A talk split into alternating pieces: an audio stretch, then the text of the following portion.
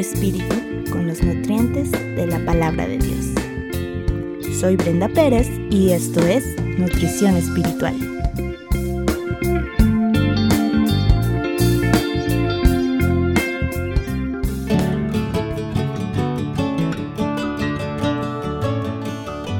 Nuestra identidad. La identidad, según el diccionario de la Real Academia Española, se define como conjunto de rasgos propios de un individuo o de una colectividad que lo caracteriza frente a los demás. Este es un tema interesante, puesto que desde siempre el mundo ha tratado de inculcarnos una identidad que nos aleja mucho de lo que en verdad somos. El mundo dice que llegarás a ser exitoso si tienes un buen trabajo, un excelente estatus social, si asistes a la mejor universidad, si tus amistades son personas importantes, si has viajado mucho o si tienes una cultura impecable. Y nada de esto es malo, aclaro, pero tampoco ninguna de estas cosas te define. Puedes tener cada una de estas cualidades o no tener ninguna, pero ante los ojos de Dios esto es vano. Hay personas que son realmente oprimidas día tras día por no poseer ninguna de estas virtudes que según el mundo necesitamos para triunfar las humillan, las desprecian por ser pobres en conocimiento o económicamente, se burlan de ellas por ser de carácter débil, por no ser populares o por cualquier otro aspecto terrenal, y en consecuencia llegan a sentirse menos.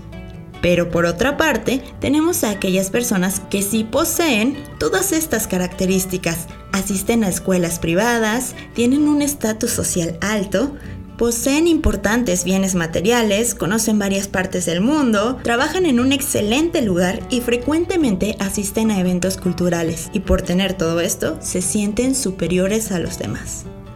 Si has estado en alguno de estos dos extremos, creo que este es un buen momento para pedir a Dios que abra nuestros ojos espirituales y podamos entender que ninguna de estas cosas define nuestra identidad. Dios es un ser espiritual que se preocupa por cuestiones espirituales. Cuando estés delante de Dios, no te va a preguntar sobre tu experiencia en el extranjero, ni te va a hacer un examen sobre cultura general o negocios. Y quiero volver a aclarar que nada, nada de esto es malo. Al contrario, son cosas que nos ayudan. El problema está en que nuestra identidad se vea influenciada por estos factores o por la falta de ellos. En la Tierra podemos ser famosos o pasar desapercibidos, pero lo realmente importante es quiénes somos para Dios.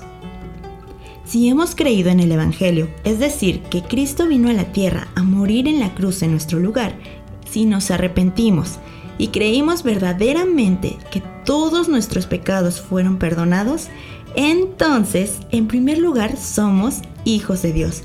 Pues Juan 1.12 dice, mas a todos los que le recibieron, a los que creen en su nombre, les dio la potestad de ser hechos hijos de Dios. Por otra parte, somos herederos de Dios, según Romanos 8:17, que nos declara, si somos hijos, también herederos, herederos de Dios y coherederos con Cristo. Otra de las características que tenemos los creyentes es que Dios nos eligió desde antes de la fundación del mundo, según Efesios 1.4. Y esta elección no fue con base en nuestras buenas obras o porque Dios supiera que íbamos a creer en Él y servirle, sino que fue según el puro afecto de su voluntad. Un pasaje que no puedo dejar de mencionar sobre nuestra identidad es Primera de Corintios 1, versículos del 26 al 31, en la nueva traducción viviente, que dice, Consideren, hermanos, su llamamiento. No muchos de ustedes son sabios, según los criterios humanos, ni muchos los poderosos, ni muchos los nobles, sino que Dios eligió lo necio del mundo para avergonzar a los sabios, y lo débil del mundo para avergonzar a lo fuerte también Dios escogió lo vil del mundo y lo menospreciado y lo que no es para deshacer lo que es, a fin de que nadie pueda jactarse en su presencia. Pero gracias a Dios ustedes ahora son de Cristo Jesús, a quien Dios ha constituido como nuestra sabiduría, nuestra justificación, nuestra santificación y nuestra redención, para que se cumpla lo que está escrito el que se gloríe, que se gloríe en el Señor. Como pudimos notar en estos minutos, el mundo puede pensar muchas cosas de nosotros, pero lo importante es lo que realmente Dios dice que somos y que lo creamos sobre todo, que no nos sintamos menos, porque para Dios somos muy valiosos, gracias a que Cristo se entregó a sí mismo y ahora le pertenecemos.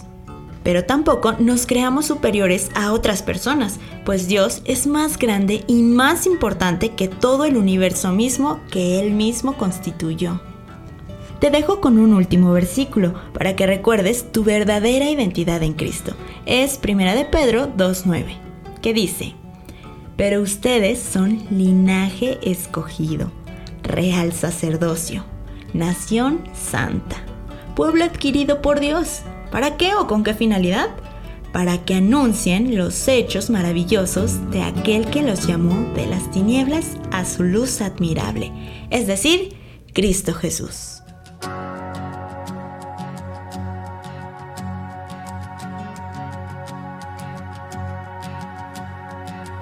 ¿Quién soy yo para que el grande me aceptase? Me encontró en